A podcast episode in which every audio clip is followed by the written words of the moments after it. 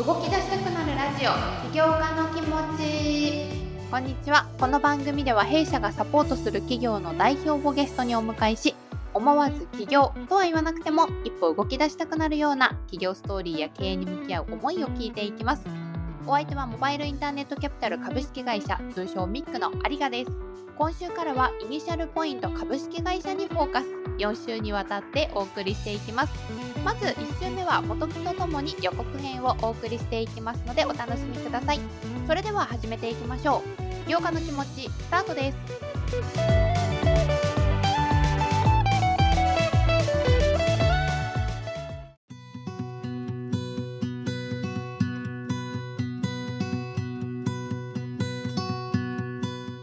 本日はですね、弊社キャピタリストとともにゲスト企業の予告編とコーナー新企業のすすめをお送りします。本木さんよろしくお願いいたします。はい、よろしくお願いいたします。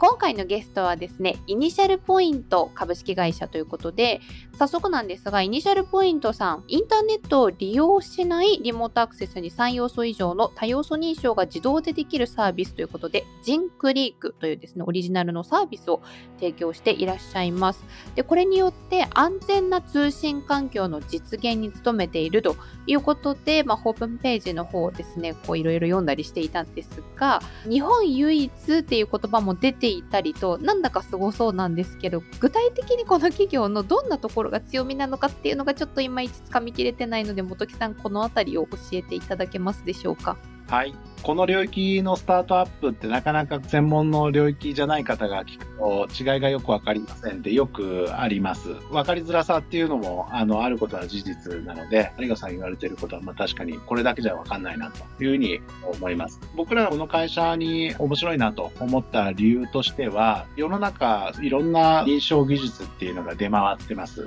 例えば本認証であったり、顔認証、あとは交際認証とか、生体認証と言われる領域領域ですね。一般的なパスワード認証とかね、ありますよね。そのいろんな認証って、どれがセキュアなのかっていうのは、ある意味で日進月歩というか、技術がどんどん進化する中でどれがいいのかっていうのは、ちょっとなかなか判断しづらいですね、と。LINE とかでも二要素認証って SMS でね、届いてきたりするじゃないですか。多要素で認証していこうっていう流れは世の中出てきています。ただ、それっていろんなベンダーさんの認証ツールを1ユーザーが使うのって結構大変なので、それをいかにして軽く運用できるかっていうのは、導入するユーザーさんから見るとすごく課題なんですよね。そこをイニシャルポイントさんの認証基盤上に載せることができるサービス、認証インフラになるようなポジションを狙ってサービスを提供していると。なので、僕らが面白いと思ったのは、スタートアップならではのソリューション持ってたりすると、基盤作りましょうって言っても誰も乗っかってくれないので、そういうソリューションがないんであれば、基盤を作って皆さん仲良く入ってきてくださいと。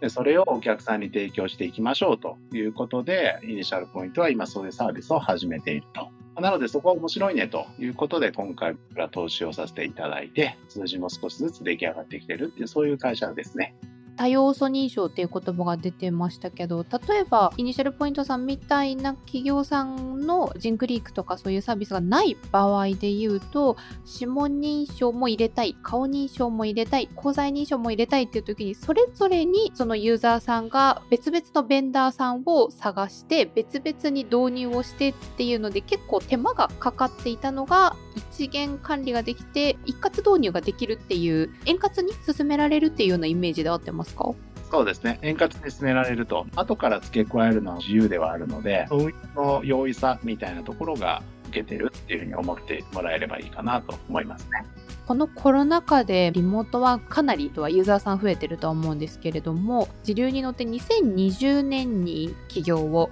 されていて在宅で外部から自社のパソコンにアクセスする方々もすごく増えたっていうことでだいぶ伸びていくだろうなっていうのはなんとなくイメージはできるんですけれども今後はどのような展開っていうのを期待しているんですか？そういうセキュアな通信環境を作りたいというユーザーさんは大企業中心にたくさんいらっしゃるので、大企業、あとは地方自治体も含めですね、落としていくと。あとはさらに簡易にセキュアな通信インフラを導入したいというユーザーさんもやっぱりいらっしゃるので、そこに向けてソリューション開発を今しているという、そんな状況ですね。すでに自社で何かしらのセキュリティ認証を入れてはいるけれどもさらに強固にしたいっていう会社さんに対しての新しい提案とかっていうところですかね。そうですね、まあ、働き方が変わってきてるのでそれに即した通信環境を作らなきゃねっていうユーザーさんいらっしゃることは間違いありません。だからそこに対してそんなに重く運用せずに、イニシャルポットのような軽く導入できるサービスを提供しようとしているという。私、自治体さんと仕事することも多いんですけど、行政自治体さんはリモートワーク進まないっていうのはすごくよく耳にする話なんですが、独自のね、ネットワークがあったりすると持ち出せない。ていうのは本当によく耳にして、まあ、そういった規則性の高い方々にとっても救世主になり得るサービスっていうことですかね。そうですね。私もがっつりこの収録もリモートでいつもさせていただいてたりとかリモートワーク今となってはもうないことは考えられないぐらいな 生活になっているので来週からはですね代表の島村さんお呼びしてどういう危険性が実際あるのかだったりですとかあとは島村さん本人にフォーカスをさせていただいてどういうこう経緯で今に至っているのかっていうところも起業家の気持ちと題してですね聞いていきたいなと思いますのでぜひこちらも皆さんお聞きいただければなというふうに思います。ということで、元木さん1週目ありがとうございました。ありがとうございました。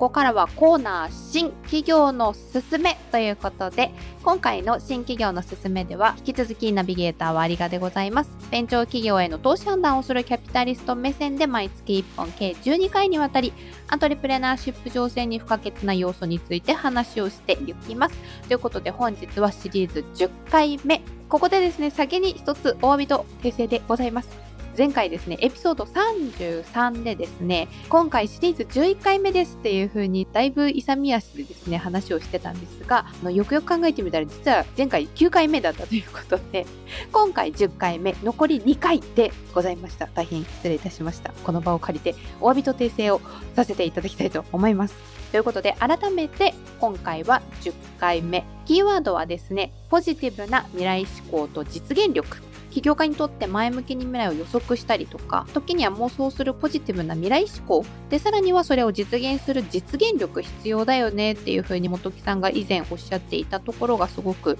印象に残っています。これを今回キーワードに選んでいきました。ということで、ちょっと一つずつ分解して聞いていきたいと思うんですけれども、本木さん、まずはこのポジティブな未来志向についてなんですが、どうしてもこう起業するっていうと、困難が多い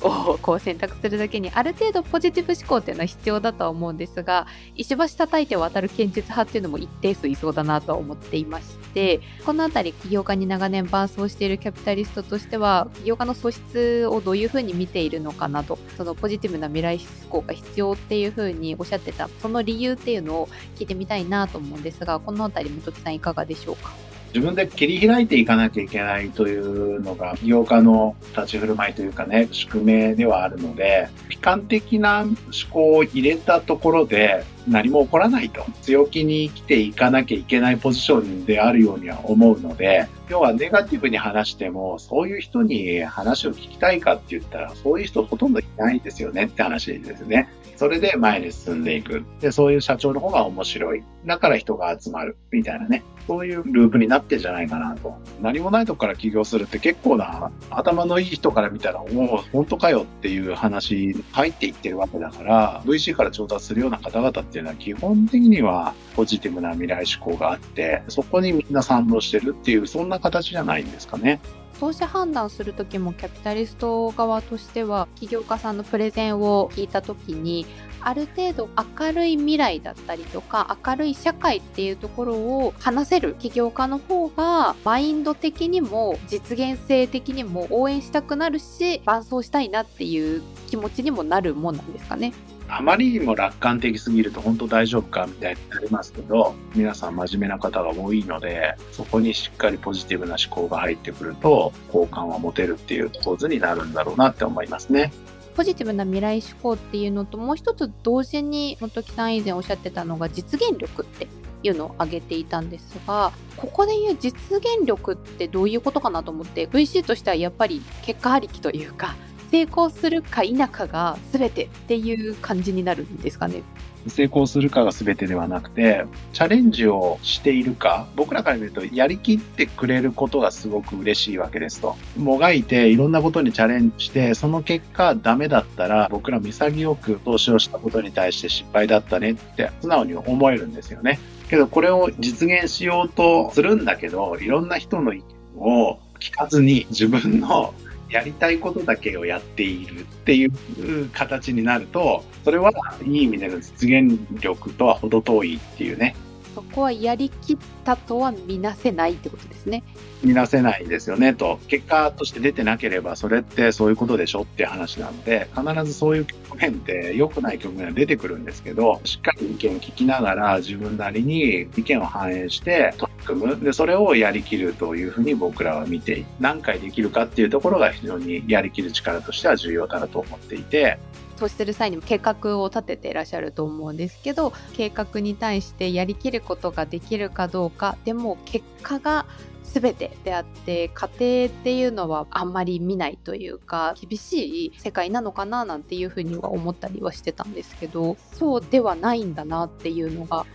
結局 VC 側もチャレンジしていることではあるので、そのチャレンジしてる枠組みがあって、ベンチャーキャピタルってチャレンジして結局失敗するっていうケースの方が多いじゃないですか。半分ぐらいは失敗やっぱするので、それはやっぱチャレンジしたから失敗しちゃったわけですよね。このチャレンジがない限り VC として価値はないと思うんですよ。そっかむしろ100%だともう安全なところにしか貼ってないっていう守りに入ってるっていう感じになっちゃうわけですね。そうなんですよ。ダメなんですよ。それは時代も変わっていく中でチャレンジどうしていくかっていうのは VC の価値なのでチャレンジをどう成功角度を上げるかって頑張るわけだけどけどやっぱりそれでも成功角度ってそんな100%にならなくてっていうことで考えると結果的に成功することは全てではないという。ただ、失敗すると思って投資してるやつは誰もいないので、やりきった結果、それが成功じゃなかったっていうところは、やりきった上であれば、それは僕らも次にまた活かして、こうやってやっていこうと思って、また新しい投資をするんですよね。ここでいう実現力はもうやりきり力っていうことなんですね。そうですね、えー、そういう起業家さんとみんな一緒になってやっていきたいんじゃないかななんて思ったりするんですよね。前に察知するのってすごく難しそうな感じはするんですけどやりきり力があるか否かっていうのを見極めるっていうのがそれは見極め難しいですよ。今までやってきたところから紐解いてみれば読めるところも見えるところもあるし、それはその方の人生、生き方だったりするわけで、本当のシードのシードの会社であればそういうことをするし、ある一定程度の規模になってくるシリーズ A とか B ぐらいになってくると、もうやってきたことが形になっているはずなので、そういうところから紐解いて読み解けば、そのやりきる力があるのかとか、実現力があるのかとかっていうのは見えてくるんですよ。それが成功してるか否かは別としてやりきれてるかどうかっていうところを過去の経験から読み解いていくってことですね。そうそうやりきった結果成功してるパターンがあるともっといいよねって話でね。ちょっとタブーなのかもしれないですけどよくある本だったりとかやっぱり世に出てるものってやりきって成功したパターンしか日の目を見ないというかそういうストーリーがものすごく溢れてると思うんですけど反対に客観的に見たら失敗なのかもしれないけどでもやりきったっていう世に出てないストーリーってきっとたくさんあると思うんですよ。なんかそこもちょっと聞いてみたいですね。たくさんそういう事例があればいいですよ本当にけどそうじゃない事例の失敗もやっぱりあるんでそこがすごく反省点なんですよね VC からも見ても。やりきった通りの失敗じゃなかったっていうパターンですよね。やりきれなかった結果の失敗ってことですね。それはもうどこが悪かったのかって本当に紐解くんですよね仮にやりきれてなかったとしてもそこちゃんと振り返って課題が自分で認識できてればいいわけですよねきっと。同じようなミスじゃなければなんとか許せるかなとでそれが同じようなミスだったら自分の目利きが悪いって話になるので投資をした後ねどう支援していくかっていうところもキャピタリストが求められる能力だったりするんですよね。経験から紐解いて。前半のポジティブな未来志向っていうのは起業家に限らず社会人として働いている上ではあった方がいい能力なんだろうなっていうのをちょっと今自分の仕事と照らし合わせながらもちょっと聞いておりましたが年内まだ他にもゲストの方をいろいろ迎えていくのでこの辺のやりきったけどちょっとうまくいかんかったみたいなエピソードとかっていうのも聞けたら聞いてちょっと皆さんにお届けしていけたらななんていうふうに思うので 本木さんもぜひ楽しみにしていただければなというふうに思います。ということで本木さん本日はありがとうございました。ありがとうございました。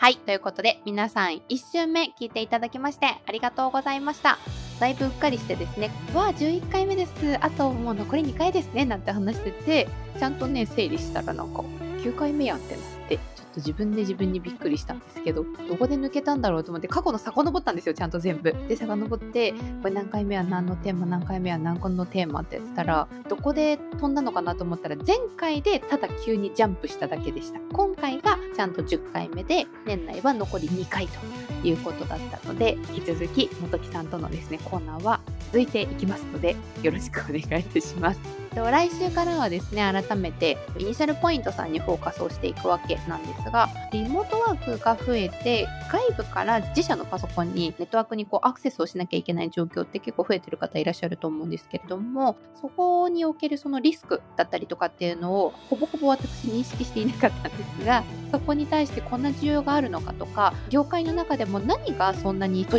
出しているのかっていうところをもう少し詳しくですね、島丸さん本人も交えてお送りしていきますので、ぜひお楽しみにしていただければなというふうに思います。ということで、引き続きですね、番組のハッシュタグは企業家の気持ち、ご意見ご感想、お問い合わせは弊社 Twitter、Facebook、メールからもお待ちしております。お相手はミックのありがでした。